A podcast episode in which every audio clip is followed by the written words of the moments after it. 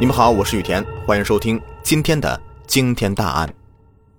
咱们继续来说一说赌场上的杀人魔的下集。后来呢，警方得知，学会了周继三的赌术以后，孙和平又苦心的钻研赌术，将推牌九里的这个偷换牌技术练的是炉火纯青，一度在当涂、马鞍山乃至芜湖的赌场上面是威面八方。最高峰的时候啊，曾赢下过二百多万。这个人呢，出手大方，一些这个劳改释放人员就渐渐的聚集到他周围。不过好景不长，在两千零二年的韩日世界杯期间内，地下赌球传到了当涂等地区。在赌桌上面无往不利的孙和平，在道上兄弟的怂恿下，也参与了进去。谁知道？那届世界杯啊，冷门跌爆，孙和平几乎是输的血本无归。当他回到赌场上面准备东山再起的时候，他出老千这个秘密被人揭发了，并得罪了一个当地很有势力的大哥。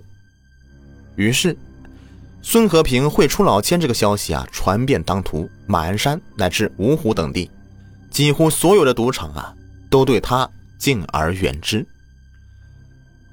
不能靠赌博挣钱了，孙和平就开始落魄起来。两千零四年一月，原先跟在孙和平后面的赌博混世的赌徒倪昌华，因为带人在芜湖大桥抢了一个赌场而名声大噪，就领了几个人呢自立门户。有时候啊，放出狂言大话，不把孙和平等人放在眼里。孙和平呢，很是恼火。三月的一天。孙和平和王继孝说：“倪尚华这小子太不像话了，我们把他搞掉算了。”后来呢，这个孙和平和王继孝、杨百岁等人多次密谋，并且租了杀人的门面房，购买了作案的工具和用于在长江抛尸的船等等。四月二十九日晚上，孙和平请倪昌华等人吃饭，饭后啊，支走其他人。以研究请教牌技为由，将毫无察觉的倪尚华一人带到了新桥租界的门面房内，就伙同王继孝、杨百岁将其杀害，并指挥分尸抛尸。杀掉倪尚华以后，孙和平决定一不做二不休，准备先靠抢劫杀人来挣钱，以后再做打算。巢湖警方呢一直没有放松对周继三失踪一案的侦查，他们后来查到了魏仁海是犯罪嫌疑人之一，随后呢对魏仁海展开追捕。巢湖警方的追捕组北上内蒙古、新疆，南下当涂，驻点一个多月，让孙和平、王继孝惶惶不可终日。为了保全自己。孙和平紧急地将外逃在天津的魏仁海召回当涂，买了一条船，供魏仁海藏身。但是孙王两人感到魏仁海胆子小，易出事儿，担心公安机关将魏仁海抓获以后，从而暴露他们杀人抢劫的这个行径，随即就密谋杀魏仁海灭口。他们以送魏仁海到外地躲避为由，就诱骗魏仁海写了一封。在外打工时遇到一贵州姑娘，现随她去贵州发展的信，由他们带到外地寄给魏家，给魏家人造成魏仁海外出打工的这个假象。之后啊，在九月的一个月黑风高的夜晚，他们在小船上将魏仁海给勒死，抛尸长江。魏仁海的家人对魏仁海常年不回家。没有产生丝毫怀疑。在当年的九月，孙和平和陈兆春、王继孝等人密谋抢劫一辆出租车，用于作案。为了拖延公安机关的破案时间，孙和平就指使陈兆春去比较熟悉的南陵县去物色对象。九月二十七日，这个阴谋失败以后啊，陈兆春又于十月四日以到外地要债为名。将刘敏骗至当涂一个江边大坝的偏僻处，伙同埋伏在此地的孙和平等人将其杀害。之后，他们又将这个出租车由红色改漆为黑色，并且用偷过来的江苏牌照换下原来的车牌。王继孝作为孙和平杀人团伙里的骨干成员，多次参与杀人犯罪，对孙和平的心狠手辣渐渐产生了惧怕心理。他害怕某一天会成为孙和平的刀下鬼。就在他绞尽脑汁的想摆脱孙和平的时候，却被孙和平发现了。于是，孙和平就多次秘密的召集陈兆春、杨百岁，密谋杀害王继孝的方法。十月十五日的晚上十一点许，孙和平、陈兆春、杨百岁将王继孝骗至到当涂县关马一偏僻的窑厂处，先将其击伤控制住。后来呢，又带到事先租好的一个出租房内，将其杀害。后来又分尸装袋，掩埋于附近的山埂旁边。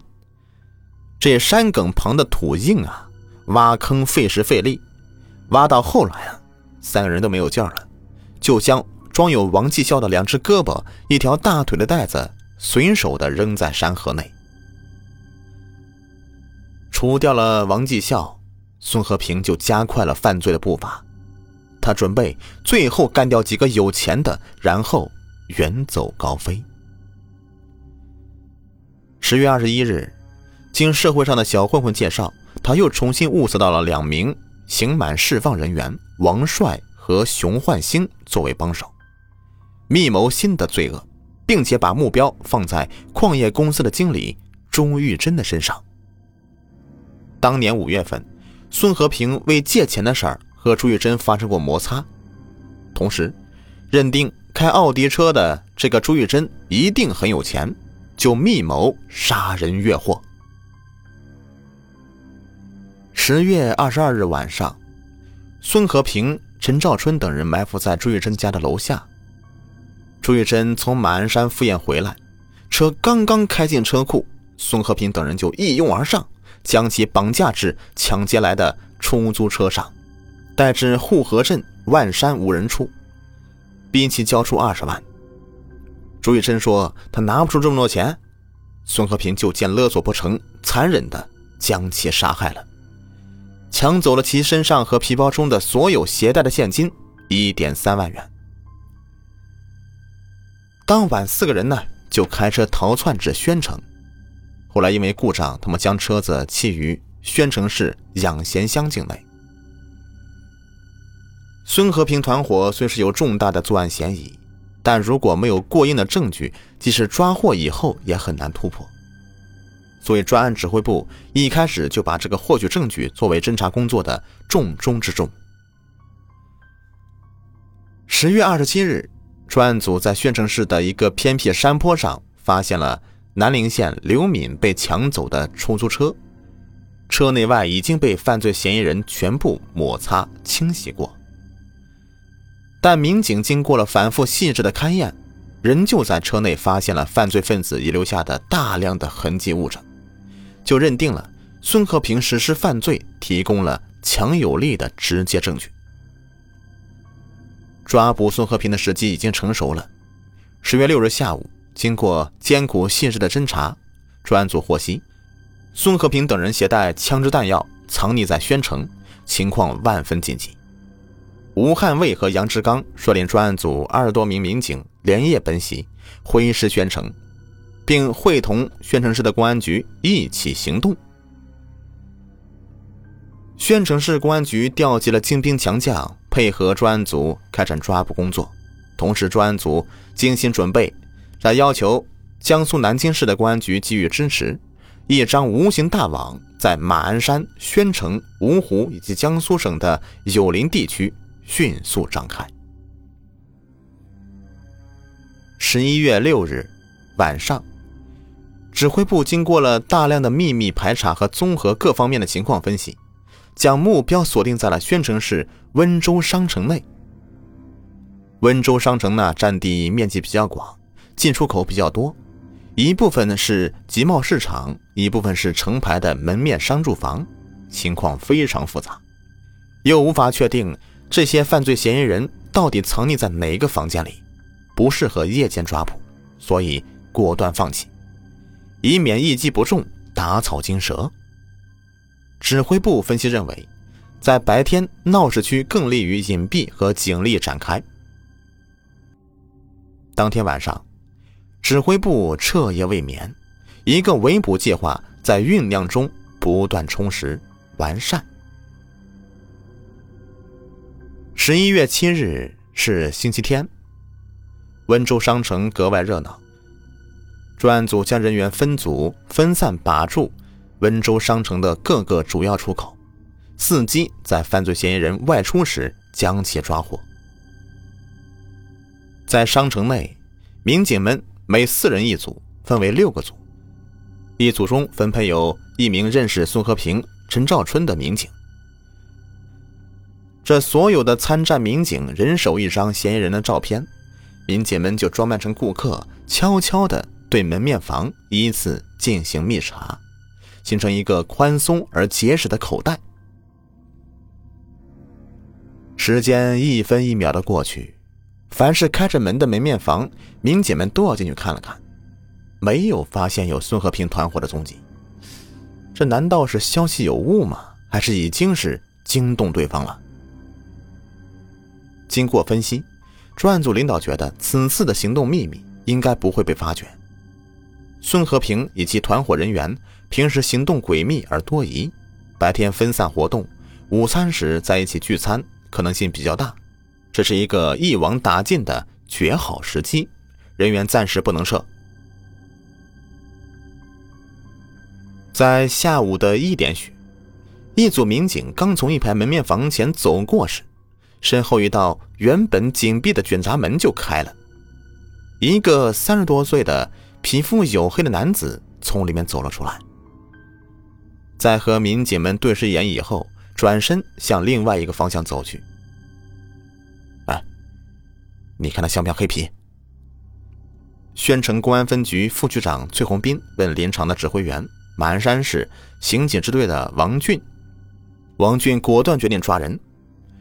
这埋伏在温州商城大门口的警员立即将黑皮，要将这个皮肤黝黑的青年给拿下。嗨，就是黑皮！门口守候的民警传过来一个振奋人心的消息：战机在一瞬间出现了。这黑皮陈兆春走出了两层门面房呢，就是孙和平等人的藏身地。行动！参战民警按照战前部署，迅速向这个点靠拢。就近的一组民警来不及等候，就第一时间冲过去。在一楼啊，遇到一个二十多岁的小伙子，这人呢就是犯罪嫌疑人王帅。民警们眼疾手快，一拥而上，先堵住其嘴，没有让他出声，就把他给拿下了。说时迟，那时快，其他民警迅速的冲到楼上。正围着桌子倒腾这个闹钟和火药的孙和平、熊焕星两人还没反应过来，就被民警们牢牢的给制服了。掀开床上的枕头，一把擦得锃亮的钢刀放在下面，一把自制的左轮手枪的子弹已经上膛。被控制住的孙和平还在咆哮呢：“再给我一分钟，不是你死就是我亡！”随后啊。民警们又在其屋内搜到了一支小口径步枪、百余发子弹、一个自制的定时炸弹和三把管制刀具。参与此案的警官告诉记者，他们在孙和平的身上搜到一本薄皮的日记本，上面写着一连串的名字。孙和平呢，供认说，自己还准备在宣城策划几起大案，预备先抢劫一辆出租车。连埋司机的坑都挖好了，那再抢上一个小镇上的手机店，已经多次踩点了。然后呢，再回到当涂和马鞍山杀与自己有过节的方某和陶某等人。由于公安机关抢先一步，这个司机还有手机店的一家老小等近十条人命得以保全。马鞍山市中级人民法院依法审理此案，判处孙和平等人。死刑。好了，本期大案已播完。喜欢听我讲大案，别忘了点击订阅、收藏还有关注。